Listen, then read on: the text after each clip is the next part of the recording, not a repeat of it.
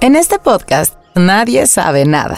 Es que este podcast no damos respuestas. O, mejor dicho, sabemos lo suficiente y aprendemos en el camino.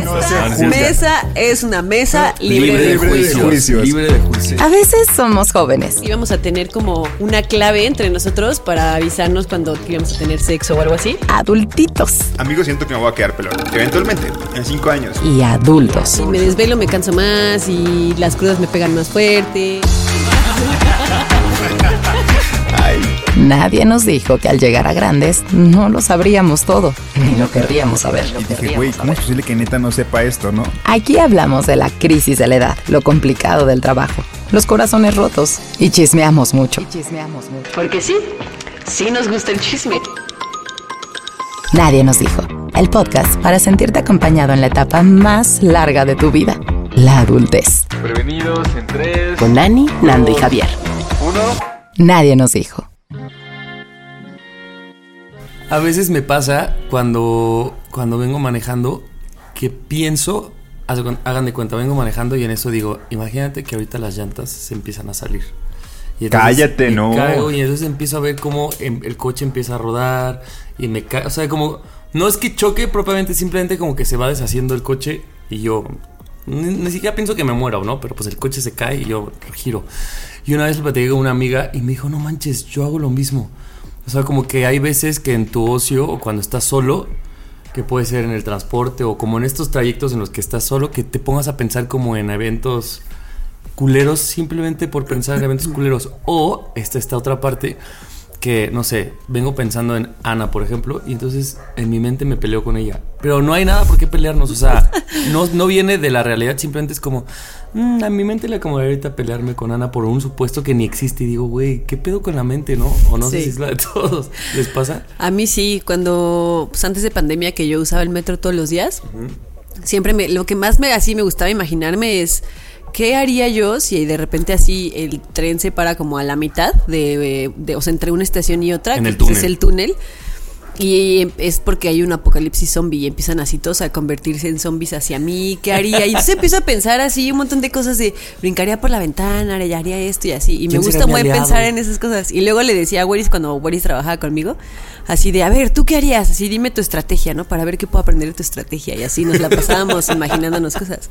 Y eso que dices de pelearte con alguien, a, a mí también me pasa. O sea, como me imagino escenarios en los que o me peleo con alguien o no sé, así como no y, ma- sé. y más tú que sabemos que eres como medio gallito, así como de que hoy te levantaste con ganas de pelear. Yo creo que si no tienes oportunidad de pelearte con alguien, lo imaginas, aunque sea. Pero no es, Sí, pero a ver, no es que las traigas contra alguien. No, no, no, por supuesto Así que no, solo te lo imaginas. O así que digo como, ¿qué pasaría si me encuentro en la calle así a tal persona, ¿no? Que tiene, no sé, al, al ex así de la de la secundaria, ¿no? ¿Qué haría? Y me empiezo a imaginar así escenarios y hasta hago yo los diálogos, pero los hablo así. Yo creo que si Kiwi pudiera decir algo, diría que estoy insane. Así, loca. insane.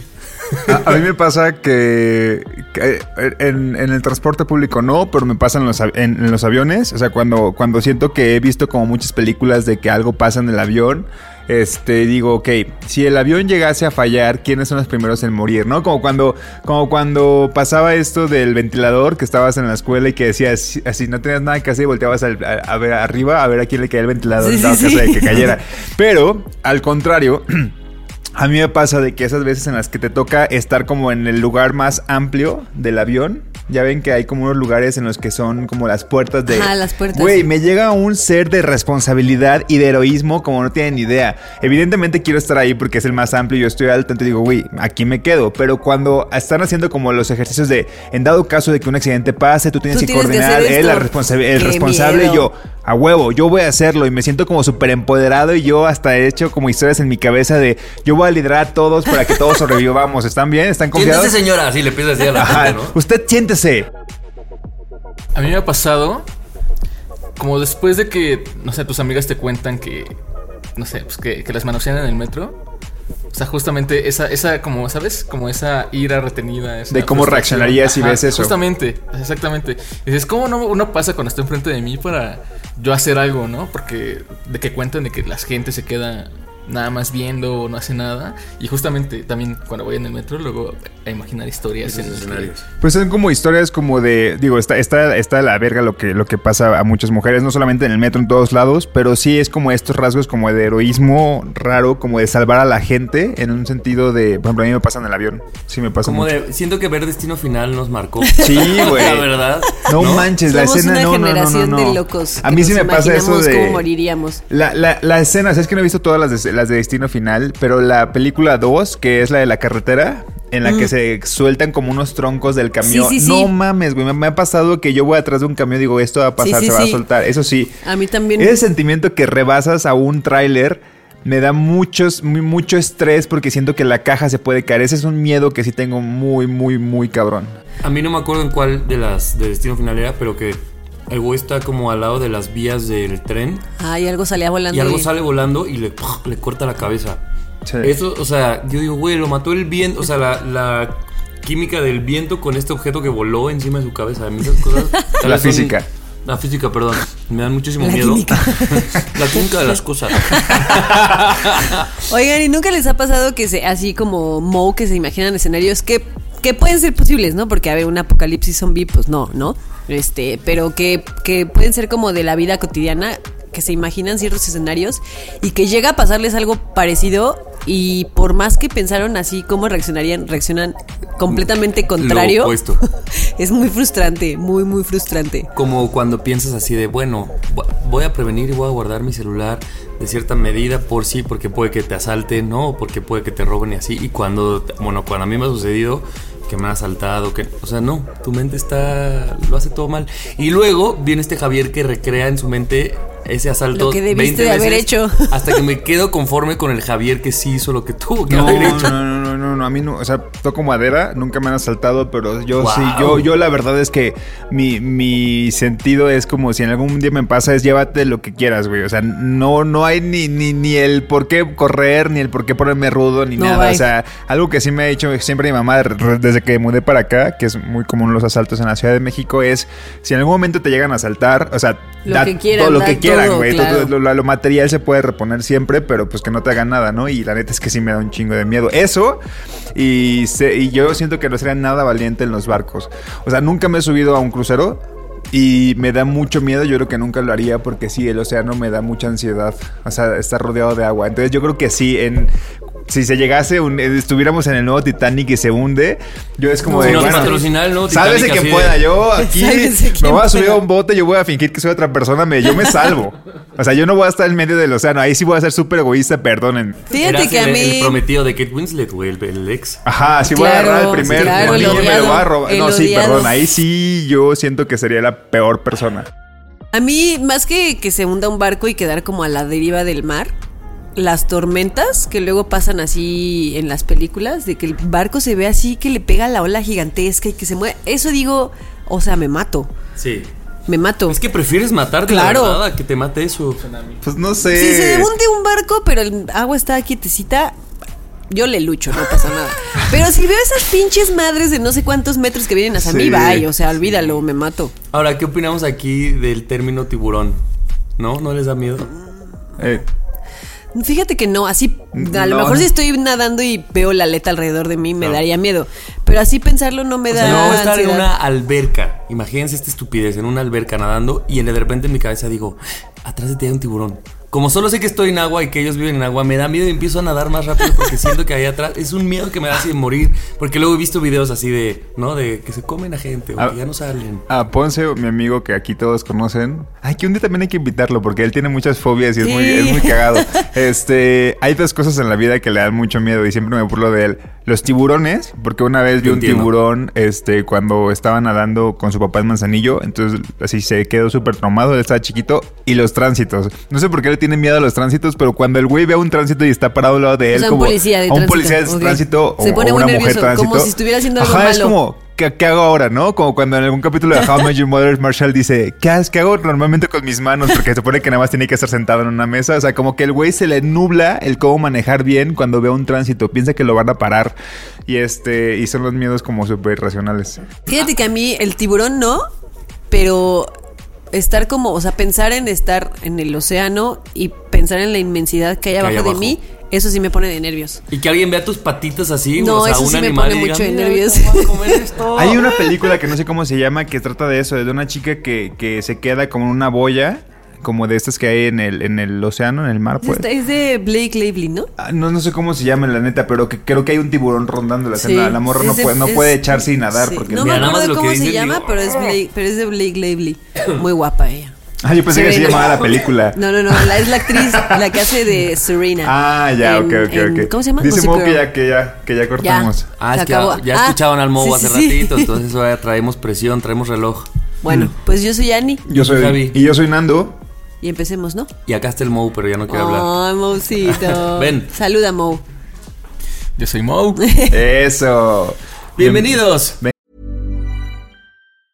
Hey, I'm Ryan Reynolds. Recently, I asked Mint Mobile's legal team if big wireless companies are allowed to raise prices due to inflation. They said yes. And then when I asked if raising prices technically violates those onerous two year contracts, they said, What the f are you talking about, you insane Hollywood ass? F- So to recap, we're cutting the price of Mint Unlimited from $30 a month to just $15 a month. Give it a try at mintmobile.com slash switch. $45 upfront for three months plus taxes and fees. Promo rate for new customers for limited time. Unlimited more than 40 gigabytes per month. Slows. Full terms at mintmobile.com. Venga. Nadie nos dijo que seríamos el vecino que se queja del ruido. Nadie nos dijo.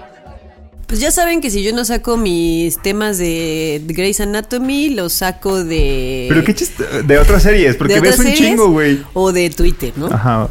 De Y Twister. ah, bueno, ahora viene de. Este, este tema viene de Twister, como Del dice Buki. el Nandis. No, no, no, no, el Buki no.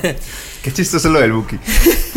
Hace, hace unas semanas me encontré un tuit de una chica que decía que eh, en la escuela de sus hijos había fallecido una niña y que su, su hijo estaba en, en una clase y que la maestra se veía como muy distraída y como que no estaba pudiendo con la clase y así, porque la, la- la chi- la niña que había fallecido era alumna suya.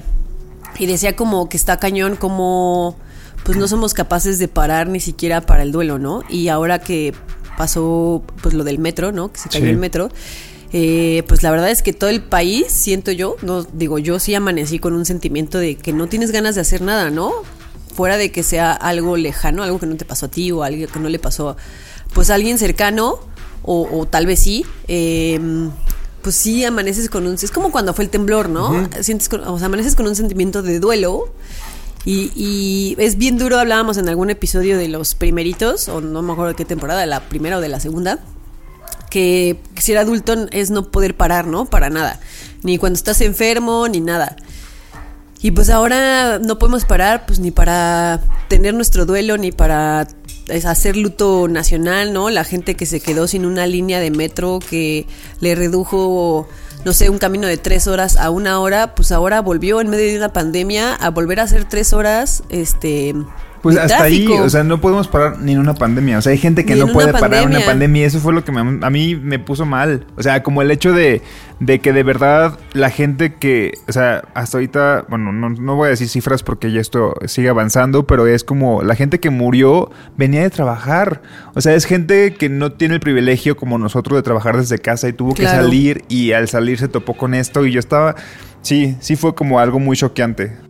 Y está muy cañón porque a mí, por ejemplo, eh, ahora en la semana me tuve una junta con mi jefe porque al parecer este, en donde trabajo pues ya están eh, como presionando para que regresemos a las oficinas, ¿no? Y como que yo pensaba y decía como, ¿qué necesidad, ¿no? De obligar a la gente a regresar a una oficina que no es necesario estar en la oficina. O sea, como que sí, el, el, el mundo en el que vivimos eh, las algunas empresas en las que trabajamos que, que no tienen un gramo de empatía eh, no nos dejan parar pero pero para nada no o sea yo le decía a mi jefe como es que cómo yo no a ver yo no tengo coche y yo vivo a- en bici a casi 50 minutos de tampoco es tan fácil irme 50 minutos por avenidas que aparte no tienen No este ciclovías, ciclovías no no son seguras. O sea, yo, o, sea, me voy a subir al metro y la verdad es que sí me da, digo, yo sé que es, es un privilegio no tener que subirme al metro y poder ahorita hacer home office, pero digo, como si está funcionando el home office, ¿por qué me obligan a hacerlo, no? Ah. A ponerme en riesgo, porque para ellos es muy fácil decir como,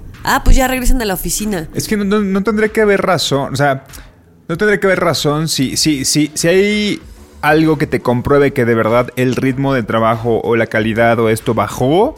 O sea, tal vez podrían en- encontrar razones para, ah, ok, vas lunes y jueves, o sea, dos días a la oficina, no toda la semana, o sea, pero el hecho de volver por volver se me hace muy, muy, muy soso, muy Pero como, ya- ¿para qué? Y además, de todas formas, toda la gente que yo le pregunto dice, güey, trabajo más.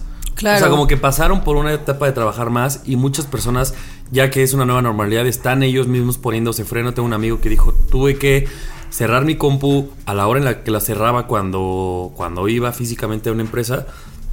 Pues porque también no, es más, creo que la producción hasta, hasta para las empresas les, les funcionaba más gente desconectándose a las 9 de la noche en home office. Y ahorita un poco como que la gente está regresando a respetar sus, Sus límites por claro. salud mental, ¿no? Claro, porque esto es algo mucho más grande, o sea, no es como de que nada más pasa en la pandemia, es que la gente está acostumbrada a trabajar y cree que el ser una persona productiva es quedarse hasta las 9 de la noche, ¿no? Y, y el otro, me, me recordó también un tweet que yo lo había puesto como tema, pero ahí va, ¿no? Lo, lo dejo ir, lo suelto Échale. en este mar de temas. Échale. Eh, el- esta chica que se volvió viral porque dijo que todavía tenemos la, la- la- el descaro de pedir vacaciones Ah, haciendo home sí, office sí, y es sí. como, a ver, amiga, no mames, o sea, hay gente... A mí también, güey. Que Hasta ni que si- vi que era muy morra dije. Sí, o sea, "Ah, probablemente bueno". es eso. O sea, sí, le, le- le- me caga esta frase, pero tal vez sí le falta como de que la exploten más. Y digo, está mal, pues, es, es- es un sarcasmo, ¿no? Pero es como, llegas a un punto en el que, güey, no, no debería de, de ni siquiera pasarte por aquí el pedir vacaciones, aún estés en el trabajo en el que sean. Las vacaciones son un derecho, ¿no? Ahora, pero te voy a decir lo que sí tiene razón esa morra. Y es que muchas veces nosotros nos la creemos. O sea, es como de, güey, Claro. ¿qué descaro tendría yo si ahorita pido vacaciones cuando estoy en home office? O sea, un punto sí tiene que no somos personas generalmente que alcemos la mano y digamos, oigan, voy a pedir, porque nos cuidamos mucho de qué dirá el jefe, qué dirá mi jefa, ¿no? Van a pensar que soy un huevón porque todavía que estoy en pandemia eh, me ausento tres días. O sea, también deberíamos un poco de, de tener más seguridad al pedir esas cosas. Sí, es que también es una cultura. Sí. O sea, es una cultura que viene de, de décadas. O sea, piensen en las, en las carreras profesionales de nuestros papás y de nuestros abuelos. Pues era, no, yo, yo todavía mi papá de repente me dice como, no, y chingale así, ¿no? Porque pues tienen esta cultura. Y hace poquito eh, pude platicar con un señor de como 60 años que tiene una empresa de ciberseguridad o no sé qué. Y entonces, pues él hablaba como de lo que su generación piensan de nosotros, de los millennials, ¿no? Que nos tienen, obviamente, en una postura de que somos unos huevones, que de todo nos quejamos, no sé qué. ¿Por qué? Porque la verdad es que somos una generación que un poco sí está buscando como el, no voy a trabajar 14 horas diarias, ¿no? Claro. No voy a trabajar todo esto que no me por, gusta, por- puedo por renunciar. tan poquito dinero, ¿no? O si puedo hacer home office, pues voy a pelear por hacer home office, porque, pues sí, la cultura de nuestros papás, pues era bien diferente y, y les cuesta, tan les cuesta que nos tienen neta en un este en un pensamiento de, de que somos unos huevones y unos Yo, inútiles. yo, recu- yo recuerdo que mi mamá, cuando yo recién comenzaba a trabajar, que pasé como por varios trabajos y duraba como seis meses, y no es como que los dejara botados, ni mucho menos, simplemente como que decía, no quiero trabajar en esto o no es lo que yo me imaginaba, y estoy probando como varias áreas para ver cuál es la que me gusta. Mi mamá me decía burla, me decía, es que tú no duras en los trabajos. O sea, no duras. ¿Por qué no haces ahí para que hagas tu Infonavit, para que hagas, para que estés asegurado, para que puedas hacer como ir creciendo en la misma empresa? Y yo decía, pero es que no me gusta. O sea, y si tengo la Claro. posibilidad y, y estoy joven, porque estoy hablando de hace 10 años, y no me gusta mi chamba y, llevo 6 meses trabajando aquí, ¿por qué voy a seguir aquí? Y antes le pasaba a los papás, o sea, a nuestros papás, de que dura, o sea, casi toda su carrera, o sea, toda su, su vida laboral, hay gente que la pasó en, En el mismo lugar. Claro, haciendo haciendo haciendo carrera a ver si lo ascendían. Mi, mi, mi papá era de los que presumía y decía como yo, o sea, tengo tantos días de vacaciones que no me los acabo y entonces mejor le daban el dinero de esos días porque nunca los usaba, pero era como hasta un... O sea, como no- que lo contaba no como, los uso, qué chingón, claro. o sea, soy tan trabajador que no los uso. Yo digo, güey, si yo tuviera 30 días, Un logro, ¿no? absolutamente No, me voy así todo el mes. Exacto. Yo siento que somos una generación que está migrando de una organización vertical a una horizontal. O sea, que estamos como exigiendo como más respeto. Y siento que, o sea, eh, apenas platiqué con una chica que es 10 años menor que yo y ella, o sea, ¿saben? Ya, ya nace con esta onda, con una perspectiva más de horizontalidad. Y siento que es como el mismo fenómeno que ocurrió como con, con internet, ¿no? De que hubo una generación que tuvo que migrar de no internet a internet y nosotros ya nacimos con internet o ya estábamos como más familiarizados con con internet. internet. Estamos más familiarizados, o sea, como a los 12 años Ah, ya bueno, estábamos sí. como más. Ajá. Y, y, o sea, como la siguiente generación o una generación 10 años menor que nosotros, ya va a estar más familiarizada con una organización horizontal. Con menos jerarquías, Ajá. ¿no? Probablemente. Por eso Sí. siempre sirve hacer cosas ahorita, aunque no nos vaya a pasar a nosotros. Y lo Claro, hemos dicho. exacto. O sea, como de que, bueno, hay que marcar camino para que la gente que viene atrás les, le toque más fácil. Exacto. O sea, sí, las generaciones, las nuevas generaciones van a nacer como más familiarizados con eso y les van a tocar jefes de nuestra generación que ya van a estar buscando hacer un cambio en la empresa. Claro. Y que va- en la empresa en la que estén, porque en, en- en ese momento vamos a ser nosotros como los jefes, ¿no? Porque pues sí, las generaciones se van desplazando los que son ahorita jefes. Claro. Nuestra generación en algún punto pues los va a desplazar a todos y ya nosotros vamos a ser los señores y las señoras de 60 años, que somos como el CEO y el, el- el gerente no sé qué y bla, bla, bla. Buen pedo. 20 o 30 años, ¿qué va a pasar? Pues ya, o sea. no lo sabremos. O Ya sea, pero veremos. yo espero que, que sí sea como una sociedad mucho más justa y más consciente y, y nosotros también estando como en lugares en los que demos oportunidad. O sea, siempre es como de que dónde estamos y dónde nos tocó vivir para poder hacer el camino más, más chido a la gente que viene, ¿no? Oye, nada más quería re- o sea, regresar a- al tweet que decía Sani de tu tema de que no podemos parar. Estoy con unos, o sea, estoy dando impro a una escuela, pues vía Zoom, porque así toman todas sus clases. Entonces, un poco cuando contrataron impro era pues para que no nada más tuvieran clases, ¿no? De matemáticas o de qué sé yo, sino que tuvieran una clase que fuera un poco más qué divertida. cool. Estaba, estaba padre, entonces cada quien tenía un salón, nos metimos, pero eh, resulta que la clase era opcional, entonces pues el alumno podría meterse o no podía meterse. Y hoy justamente tuvimos la segunda sesión. A mí sí me tocó a- alumnos, pero habían otros compañeros míos que nadie, o sea, nadie se metió y luego hablábamos y decíamos, bueno, si tú fueras un morro de secundaria que está todo el día en Zoom, güey, o sea, sí, qué chingón que la escuela dijo, ah, una clase de impro, ¿no? Pero ya no quiero estar en Zoom. No, O sea, si eres un morro de secundaria. A ver, nos salíamos de la escuela. Exacto, si nos íbamos de pinta básicamente, como por qué le pedirías a un morro y decíamos, es que claro, ponte a empezar en un morro en una edad en la que estás hecho para no tienes toda la energía, toda la hiperactividad, toda la calentura, todo lo que quieras como a tope. Y encerrado en tu casa. Encerrado en tu casa con tus papás al lado en un apartamento en Zoom, dije, güey, claramente yo tampoco estaría en mi clase de impro. Lo, güey. lo del Zoom sí te la compro, por lo de las adaptativas yo sí era súper de esos jóvenes que decía, impro, güey, vamos. O sea, yo estaba como en los talleres de, de liderazgo. Tú serías Claro, Diego, sí. mi alumno de hoy, por en ejemplo. Teatro. Claro, es que, o sea, pues como hay, hay como para todo, ¿no? Así Sí. como a ti te hubiera gustado Pues eso opciones. y te hubieras, tú si te hubieras metido al Zoom. Pero Sí. te dicen unas retas de food, tú hubieras dicho, "Ah, yo me voy a mi casa. Pues mira, Tal ahorita vez. como uno de mis propósitos es hacer este algún ejercicio en equipo.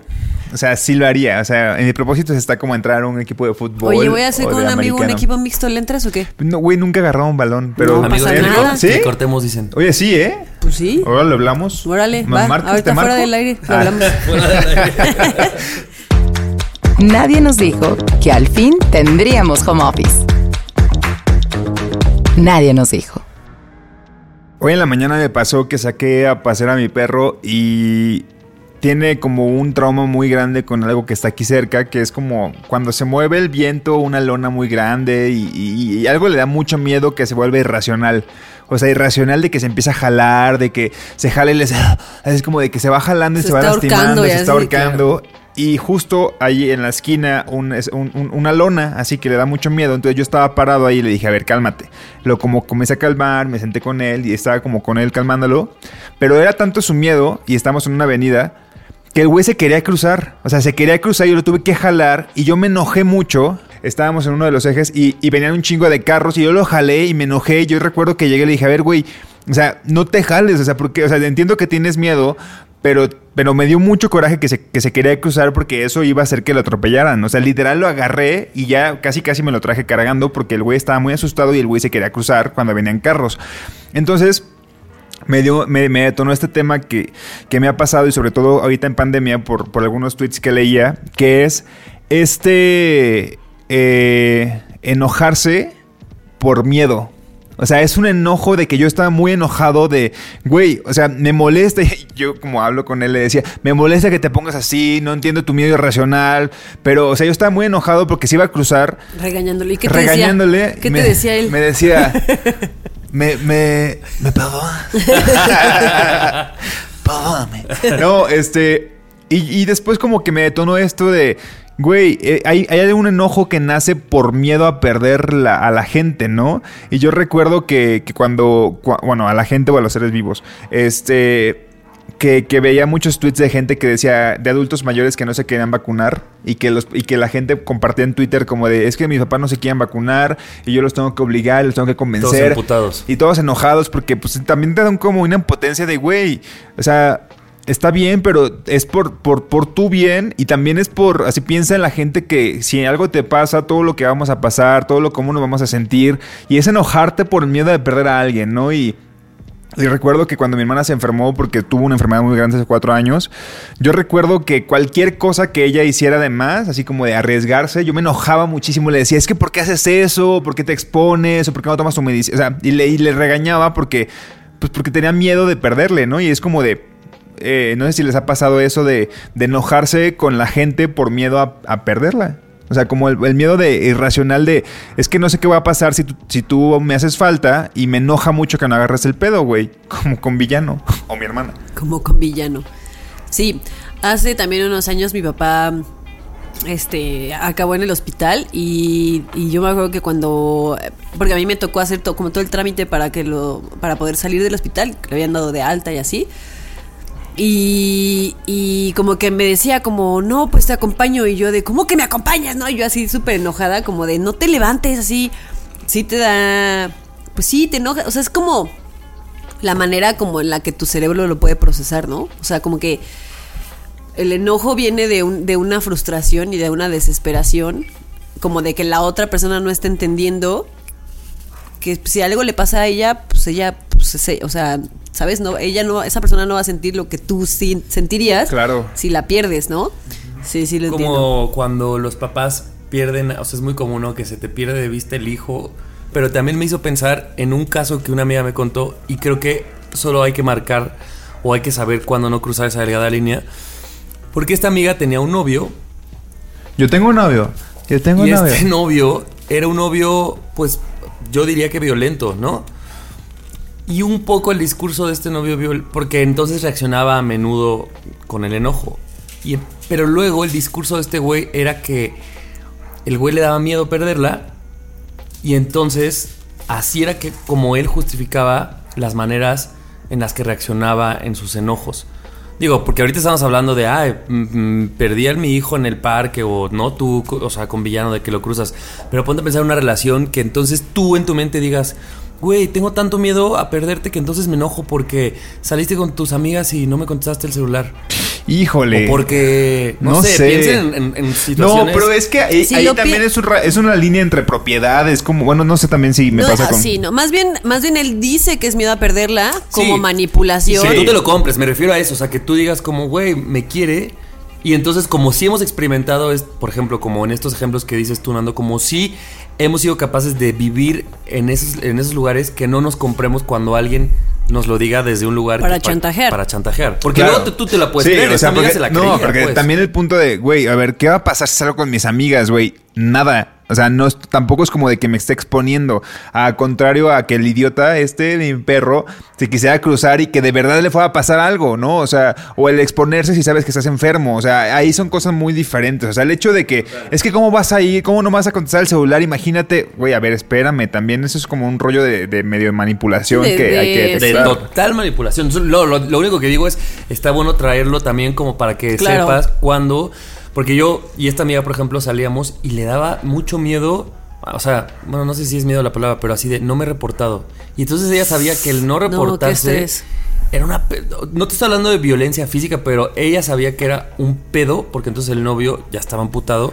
Y el novio lo traducía a: Me preocupas, y como me preocupas, tú tienes que avisarme dónde estás, porque yo te quiero y quiero, no quiero perderte. Mira, entonces era un tren de pensamiento bien complicado, Sí. basado, entre comillas, en el amor. En, en este país también ya hay como un comunicarse para estar como seguro con la gente que tienes. O sea, como cuando de repente le decimos a Ani que se va y le decimos, güey, avísanos cuando llegues. Y es como, un, como una línea en el que, güey, vivimos en un país inseguro, que sí tienes que comunicarle a la gente dónde estás. Pero de eso a que todo el tiempo estás diciendo con quién estás y con por qué vas y dó- Claro. No, pues no. O sea, también hay que diferenciar esa pequeña línea, ¿no? Y son tan difusas difusas, ¿no? Que es bien complicado. No sé, a mí no se me hace que sean tan difusas. Ah, Bueno, no, güey, pero tú tienes un despertar más consciente. O sea, me refiero a que podemos caer muy fácil en las presas de una manipulación, más bien, ¿no? Sí, O sea, sí, no es que sean, no es que no sean tan difusas, es que tenemos un despertar bien, bi- bien, o sea, bien nuevo y muchas veces, ah, pues ahí O la sea, yo creo que si, en- si, o sea, si, si te sientas como a analizar la situación, ¿no? Si, si yo este, tuviera novio y el novio a los a las cinco horas de que no le contesté ya me la está armando de pedo porque estoy preocupado por ti. Yo digo como, a ver, y, y me, y me arma un pedo así, ¿no? Cabrón, de que ya cada vez que yo salgo tengo, tengo miedo o tengo nervios o ansiedad de que no le avisé en dónde estoy. Eso está mal. Claro. Sí o sí está mal. Si tú cuando sales te da ansiedad porque no le avisaste a alguien en dónde estás y con quién estás, eso está mal. Si alguien te dice como, o sea, este, tiene cinco horas que no sé de ti, me espanté, no sé qué, pues esa persona al principio puede reclamarte, pero después todo va a cambiar al amor. Y a decir como, no mames, qué bueno que estás bien, este, perdón si me enojé, pero pues reaccioné de esta manera. O sea, yo creo que sí hay un- una diferencia Sí. abismal entre una persona que incluso podría hasta dejarte de hablar, ¿no? Así de, no, pues ahora porque me hiciste esto así no te contesto el teléfono. Pues eso es solo para controlarte y para que tengas miedo la próxima La vez próxima que pase. vez. Exactamente. Qué terrible. Sí, Ana, pero tú tienes 31 años, vives en la Ciudad de México, ¿sabes? O sea, como banda de 16, 17 años que vive, no sé, en otros estados y que no tiene como todas estas reflexiones. O que tal vez su educación sea no nada más que así su, su vato, sino así fue su papá, ¿no? O su... Sí, por eso es- es- siento, siento que está bien que lo menciones. Pues, o sea, como que por eso digas, digo, esto hay es, que, si hay que analizarlo, hay que analizarlo y hay que saber de dónde viene lo que estás sintiendo y de dónde viene lo que está sintiendo la otra persona y que si te sientes controlado o te sientes cuidado, que Pero también sí. creo que es algo que tenemos que aprender a... Y lo que le das a Ani se hace, o sea, increíble. No es nada más lo que esa persona te diga, sino si con lo que esa persona te dice tú te sientes más que protegido o protegida con miedo, ¿no? es como Claro. un gran indicador de, güey, Sí. no importa lo que esa persona diga que hace por mí, yo siento miedo ante esa exactamente. Exacto. ante Sí. eso que está haciendo. Este, y ya para cerrar, porque el productor nos dijo hace dos minutos que cerramos, este, este fue un tema cíclico, porque voy a cerrar con una reflexión que me hizo mi psicóloga en el momento en el que yo le compartí mis miedos, porque sí fue algo muy traumante esto que pasó con mi hermana. Entonces yo lo llegué a tocar en terapia y me decía, a ver, nadie de nosotros, o sea, nosotros somos responsables de nosotros. O sea, de, de que si yo no voy a salir porque, porque no me quiero exponer a COVID, está bien. Pero tú no le puedes obligar a alguien que se vacune. O sea, él es, él o ella es responsable de su propia salud, es responsable de lo que quiera hacer. Si tú le mencionas como el hecho de me preocupa y esto, y, me gustaría como que no hicieras esto, y a pesar de todo lo que le dices, lo hace, bueno, es su responsabilidad. Y si algo le llegase a pasar, no tienes que cargar con esa culpa, porque es una, una, una decisión propia. Entonces eso me hizo ver como también el... Me, me cuesta mucho como el evitar enojarme, pero también es como, a ver, yo te lo voy a decir. O sea, me importas y me gustaría que no hicieras esto, pero si aún así decides hacerlo y hay consecuencias, no me lo, o sea, no va a ser mi responsabilidad. Eso, y, y siempre, siempre dejarlo claro, porque eso es lo que aprendí en ese momento. Es como, no te voy a decir que no me da miedo, pero si aún así te arriesgas y algo te pasa, voy a vivir el luto que sea, pero no me corresponde a mí. O sea, tú tomaste la decisión. Entonces, Claro. Y tú trabajarás tu miedo aparte. exactamente. No, mi dolor. Hace poquito mi hermano me decía como, este, nosotros solo a las personas a las que amamos y a las personas a las que queremos y para las que queremos lo mejor en la vida, lo único que podemos hacer es ofrecerles nuestra ayuda, estirarles la mano. Si esa persona se está cayendo en un abismo y tú le estiras la mano y no te la quiere agarrar, eso ya es bronca de la otra persona. Tú desde el amor le vas a decir, yo te estoy ofreciendo esto, si tú no lo tomas es pedo tuyo. Y es lo único que uno puede hacer por las personas que quiere. Exactamente. No puedes hacer no puedes mucho cargar más. con culpas por alguien más. Sí, no puedes arreglarles la vida o salvarles la vida. Si ellos no quieren salvar su vida, como hablando de esta tu mano metáfora, Y con ese amor te O la vuelves dejas ahí. No, la dejas ahí. Bueno, si ya no la cuando tomar. quieras. Cuando pues, quiera y pues, si Javier no- bien recoroso. Le No. quitas la mano y nunca Ay, se la vuelves es a que- dar. como Luego se Scar. te duerme y estás así de sí cansa. Sí cansa, sí Javier, cansa. como Scar, a la verga, lo avientas. Pues ya Team que lo- Scar. Ah,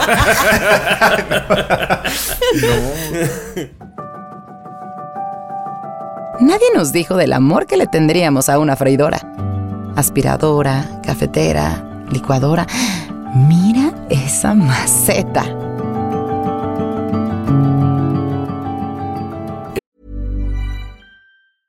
Ryan Reynolds here from Mint Mobile. With the price of just about everything going up during inflation, we thought we'd bring our prices down. So to help us, we brought in a reverse auctioneer, which is apparently a thing. Mint Mobile unlimited premium wireless. Ready to get 30, 30, bit to get 30, bit to get 20, 20, 20, bit to get 20, 20, bit to get 15, 15, 15, 15 just 15 bucks a month. So, Give it a try at mintmobile.com slash switch. $45 upfront for three months plus taxes and fees. Promo for new customers for limited time. Unlimited more than 40 gigabytes per month. Slows. Full terms at mintmobile.com. Estaba hablando con un amigo. ¿Cuál? eh, que lo vi. Arroba. Lo vi porque se, de- o sea, se regresó como mucha gente en la pandemia. Él no era de aquí, es de Saltillo. Estuvo muchos años aquí en la Ciudad de México y ahora por la pandemia pues decidió regresarse a Saltillo, como ya has dicho tú, Nando, ¿no? Que mucha gente lo ha hecho. Entonces lo vi como en esta cosa de despedida y Mucha justo gente vuelve a Saltillo. a su ciudad de origen. No a Saltillo. Y entonces, pues O como sí, que... si es de o ahí. si eres de ahí, pues sí. Creo que solo se va a tratar de Saltillo. Quiero hablar del estado. no, este... Y entonces hablando un poco yo le preguntaba como qué era lo que se llevaba de aquí, de estos años. Y teníamos una conversación muy chida. Él lo llamó los... El, tus porcentajes de identidad. Algo así, acordamos que lo íbamos a apuntar. Porque obviamente yo le dije... Esto va para nadie Tengo que escribirlo dijo". para nadie nos dijo, exacto. Y él decía que una de las cosas que más le agradece a, venirse a la Ciudad de México es que él antes, dice, yo era un 90% trabajo y un 10% familia, ¿no? Allá en Saltillo. Entonces dice que un poco cuando vino, pues tuvo que modificar sus porcentajes. Uno, porque la familia ya no estaba y dos, porque se dio cuenta que era muy tóxico que el 90% fuera su, su, su trabajo. Porque incluso dice que sus amigos eran los del trabajo, o sea, todo giraba en torno al trabajo y decía, güey, si yo me peleaba con mi jefe, mi vida era mal. Se le destruía, Se me- claro. Se me iba el mundo, ¿no? Dice, entonces, cuando vine acá, pues fue como esta oportunidad de volver a empezar. Me dijo, sin duda alguna el trabajo por mi personalidad sigue siendo un gran porcentaje. Dice, pero entonces yo lo conocí a él por la impro, ¿no? Dice, pero entonces ya hay un porcentaje que es la impro, ya hay un porcentaje que es estar yo solo, eh, tengo un perro, entonces ya hay un porcentaje con mi perro. El punto es que como que fue balanceándolo y hablábamos justo de lo importante que es, uno, conocer, siento que a veces la matemática y los números nos ayudan a aterrizar cosas que a veces hablamos así, ¿no? Como... No, pues ya me chingué. No, pero un Y poco... Annie también, aunque no, más se eh, ría. ninguno lo- Ya hemos dicho que somos área 4, amigos. Pero un poco eso, como hacer la pregunta a alguien de, oye, ¿cuáles son tus porcentajes hoy en día? O sea, ¿cuáles los porcentajes que te rigen? Y creo que es más fácil así poder decir como, a ver. Porque entonces luego nos pusimos a analizar como de hay gente que... Eso, es mucho su trabajo, hay gente que es mucho sus hijos, hay gente que es mucho ser novio o novia, ¿no? Hay gente que se le va mucho. Y una conclusión que, como es una teoría nueva, obviamente puede tener muchos errores, la quiero compartir con ustedes. Decíamos, probablemente si en, tu, si en los porcentajes de tu identidad hay uno que predomine demasiado, probablemente hay un error. No importa cuál sea, pero entonces le estás dando muchas rebanadas de tu pastel a eso que finalmente se que puede si ir. un día lo pierdes, se te fue. Porque se te puede ir tu pareja, tus hijos crecen y se van, tu pareja, eh, si tu trabajo te corren, o sea, y entonces decía, güey, es bueno darte cuenta cómo estás conformado y decir, güey, le estoy dando muchos huevos a esta canasta, rehago, ¿no? ¿Cómo lo reacomodo? Justo cuando em- empezaste a hablarlo, a- o sea, a contar como el tema, estaba yo pensando como si alguno, alguno de tus porcentajes está en un 51%, es más, está en un 50%, ya está mal. Claro. Porque se te va la mitad de la vida si te corren, si te, si te, cortan, cortan. si este tu familia, si te cambias de país porque, y dejas a tu familia, o sea, se te va la mitad de tu vida. ¿Cómo puedes funcionar solo con la mitad de tu vida? O sea, Claro. no. Yo creo que si algo llega al 50 o más del 50, estás balanceando, no voy a decir mal. Claro. Porque tampoco vamos a hacer, no nos vamos a No somos poner, a poner juzgones, porque acuérdense que esta es una mesa libre de juicios. Pero hay que replantearnos Sí, las es una cosas, alerta, porque si es ¿no? una alerta, porque ten cuidado, porque el día que no tengas eso, ¿qué va a pasar contigo? Más bien hay que cuestionarnos qué va a pasar con nosotros cuando no tengas eso. Sí, hay que equilibrar los porcentajes. Perdón, es que estornudé y me súper perdí. Este, pero a ver, Saltillo. No, no es cierto. No, sí, exactamente. O sea, creo que eh, por eso siempre yo abogo por el hecho de tampoco llenarse de actividades que de repente a mí me pasaba, ¿no? Que puedes tener, creo que en algún punto me llegó a pasar a mí que también está el otro extremo, de tener 10% de cada cosa. Entonces tener un chingo de cosas y ta- también como que tus porcentajes es como, güey, son súper, no, no le prestas atención a nada porque es tan poquito. Y este, pero sí como equilibrarse, como lo hizo Mauro, o sea, este amigo, que dijo, pues bueno, en la Ciudad de México encontré que puedo ser equilibrado y dejarle de dar el 60% a mi, a mi trabajo y el 40% a mi familia porque puedo, puedo hacer amigos que no son del trabajo. Y creo que siempre es eso, o sea, como el motivarse. Ahorita en pandemia está complicado, pero motivarse a conocer a más gente. Tal vez la gente que, que conoces en el Fans de Nadie nos dijo te pueda motivar a, a hacer cosas nuevas, ¿no? O sea, lo, lo traigo así porque es una forma de socializar ahorita. No, y además de, soci- de socializar lo que hemos dicho en otros episodios, ¿no? De, de buscar tu hobby, en alguno lo llamábamos tener tu hijo, o sea, como también eso, decir, bueno, Ya ni hables de eso. tengo ¿eh? mi trabajo, tengo mi familia o mis amigos, lo que sea, pero entonces, eso, dar, decir, de este pastel le falta algo. Por ejemplo, creo que hay gente que no le mete el porcentaje de estar solo. Y creo que es una gran rebanada de pastel. E incluso creo que hay gente que le huye a tener un gran porcentaje de estar solo. Y entonces, no, no, no, no, no. O sea, que lo cubran las otras. Entonces creo que me pareció muy, muy bueno hacer este ejercicio. Porque además, esto ya no lo reboté con él, con mi amigo, pero yo luego lo pensaba. Creo que si tú eres una persona que tiene un gran porcentaje de un, por ejemplo, de tu trabajo, creo que en cierta medida crees que tu validación es por Claro. tu trabajo. Y luego además creo que tú vas a juzgar o a validar a la gente por lo mismo, por la misma vara. ¿No? Porque entonces si tienes una date seguramente va a ser muy importante en este caso del trabajo A lo que se dedique la a lo otra que se persona. dedique la otra persona. Y si vas a una reunión vas a hacer como, ¿y tú qué haces? Y tú, y no, no tanto, digo, yo podría hacerlo por chismoso, ¿no? Pero tal vez es como, güey, porque lo que tú me digas de qué haces, eso es lo que yo voy a pensar si eres tú alguien importante o no, que valga la pena conocer o no. Yo digo, güey, pues tal vez también nos estamos privando de muchas cosas o de muchas personas por conocer si vamos validando a la gente por un porcentaje que dices, Ani, ¿no? Que prepondera así de 50, Pues 60%. claro, o sea, hay, hay que, ya lo hemos dicho que, o sea, tu puesto de trabajo no es tu apellido. O sea, no soy, Claro. soy Nando y soy. Ja, ¿qué, soy? ¿Qué sería ahorita? Freelance. O sea, tampoco es como ponerle esa etiqueta porque no se me hace chido. O sea, siento que incluso por ahí puede haber gente que, que, que- que piense que una profesión es mejor que otra o que una se haga más chiquito porque tiene un puesto que considera que es más pequeño. Y es como, no, güey, a ver, soy Nando y soy Nando. O sea, no, o sea, estoy, soy Nando y soy muchas cosas. Entre ellas, Claro. trabajo aquí. No, pero no me define y lo hemos hablado.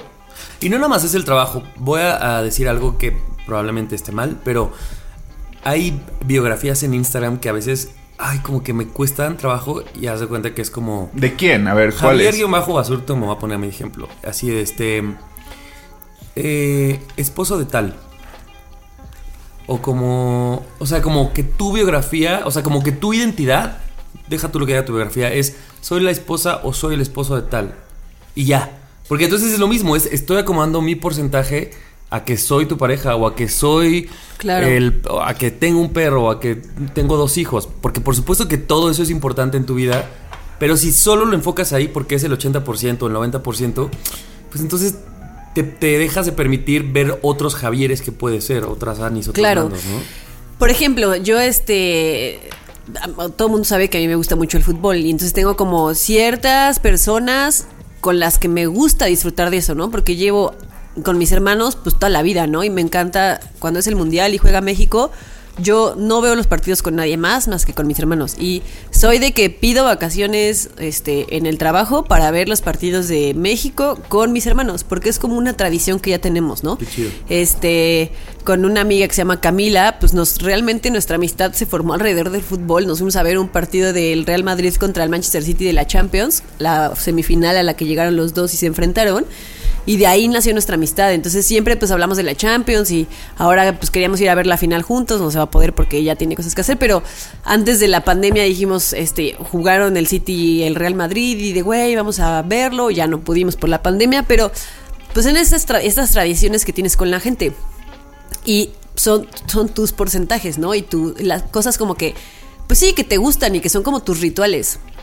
Y si de repente yo, no sé, pues conociera a alguien y tuviera un novio y este, ahora todo lo del fútbol lo hago con esta persona y dejo todas mis tradiciones, pues entonces estoy cargando un montón de... Es más, estoy quitándole porcentaje a otras cosas para da- que a lo mejor lo tienes que hacer un poco, porque si tú no tienes pareja y de repente tienes pareja, pues un poco de, de tu pastel, 100 claro. tienes que darle un poco, ¿no? Pero no vas a desaparecer otros porcentajes para meterlos todos como en eso, ¿no?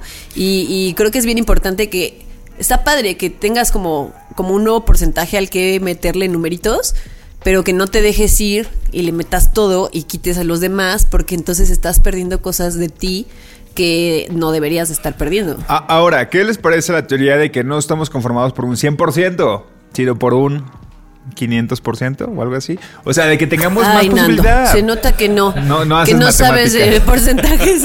Yo, y Nando, para mí el 120 me va mejor. Es que da lo mismo, si es 100 o da, da- es 500%, es lo mismo porque lo puedes dividir Lo que tienes que en hacer la es- misma cantidad de... O sea, si lo ves como un pastel, ¿Ven por qué estoy desempleado? Oye, Ani, pero espérate, antes que me olvide. Esto que tú decías.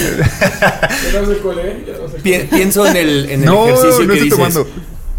Si tú fueras esta Ani que te apasiona el fútbol y, por ejemplo, llegaras aquí al podcast o conmigo, que, que a mí no me gusta el fútbol, hacer la Ana 100% fútbol, pues en algún punto tal vez yo diría, güey, esa amistad no, porque ya ni siquiera No tenemos, un tenemos tema de cosas en conversación. común, claro. Entonces también como si no aprendemos a nivelar nuestros porcentajes de identidad, nos privamos otras cosas como de Ana tiene un espacio, nadie nos dijo que no habla de fútbol, pero tuviste un espacio para hablar específicamente de fútbol. Claro. Tienes amigos con los que hablas de eso, tienes otro lugar para hablar de series, ¿no? Tienes un espacio para como para hacer varias cosas y eso al final también te da a ti la experiencia de tener todo a la vez. ¿no? Claro.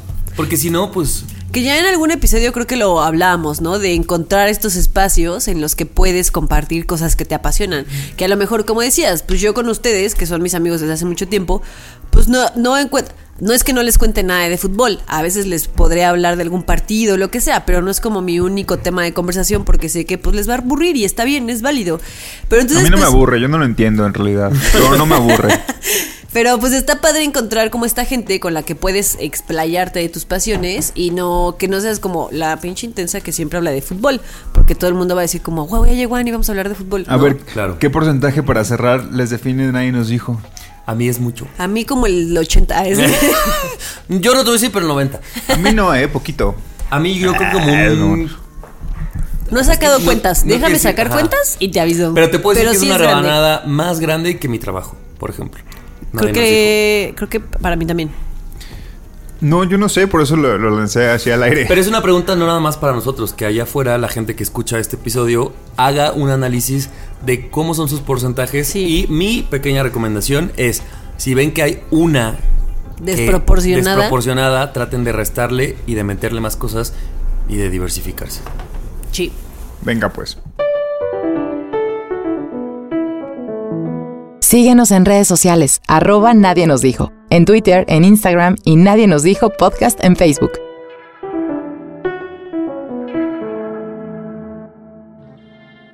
Nadie nos dijo que tenemos que aprender a parar por nuestra salud mental y emocional. Nadie nos dijo que la adultez sería no parar. Nadie nos dijo que debemos aprender a tener respiros para no ahogarnos. Nadie nos dijo que si las muestras de cariño de alguien te causan miedo, no son muestras de cariño.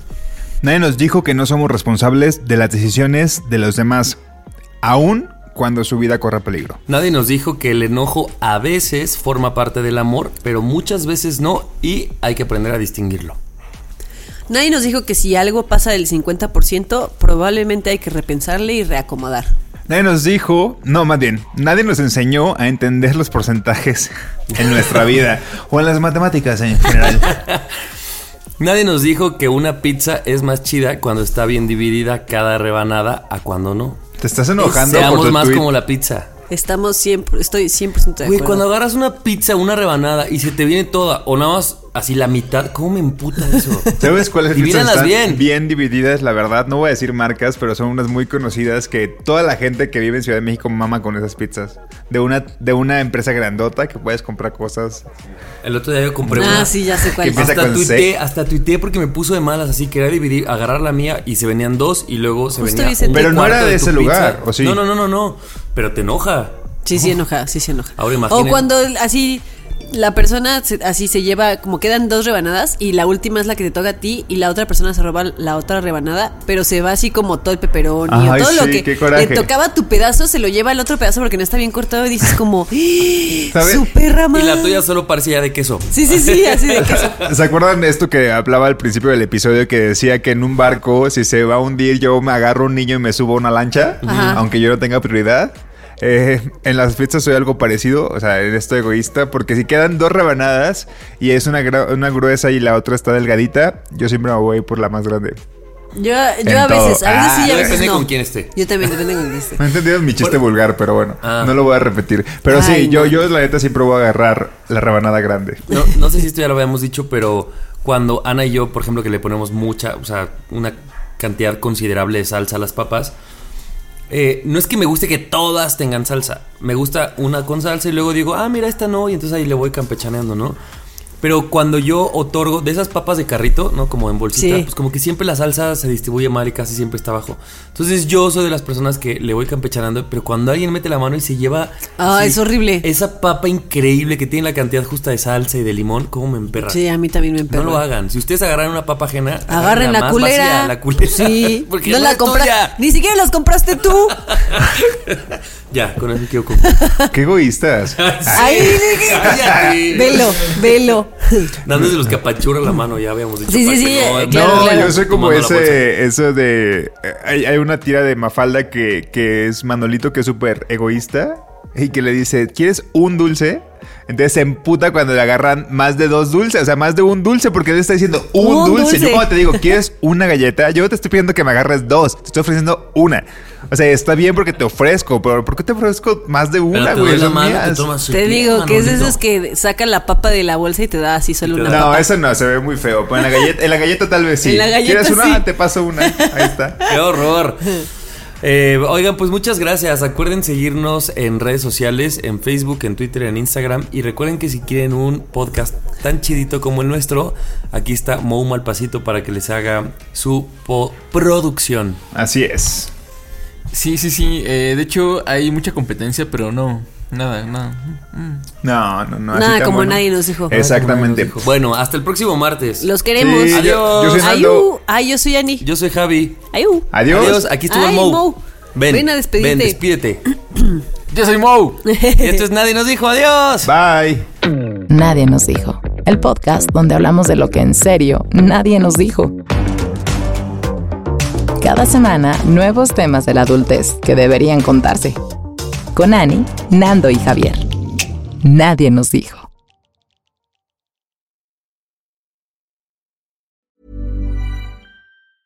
Planning for your next trip? Elevate your travel style with Quince. Quince has all the jet setting essentials you'll want for your next getaway, like European linen, premium luggage options, buttery soft Italian leather bags, and so much more. And is all priced at 50 to 80% less than similar brands. Plus, Quince only works with factories that use safe and ethical manufacturing practices. Pack your bags with high-quality essentials you'll be wearing for vacations to come with Quince. Go to quince.com slash pack for free shipping and 365-day returns.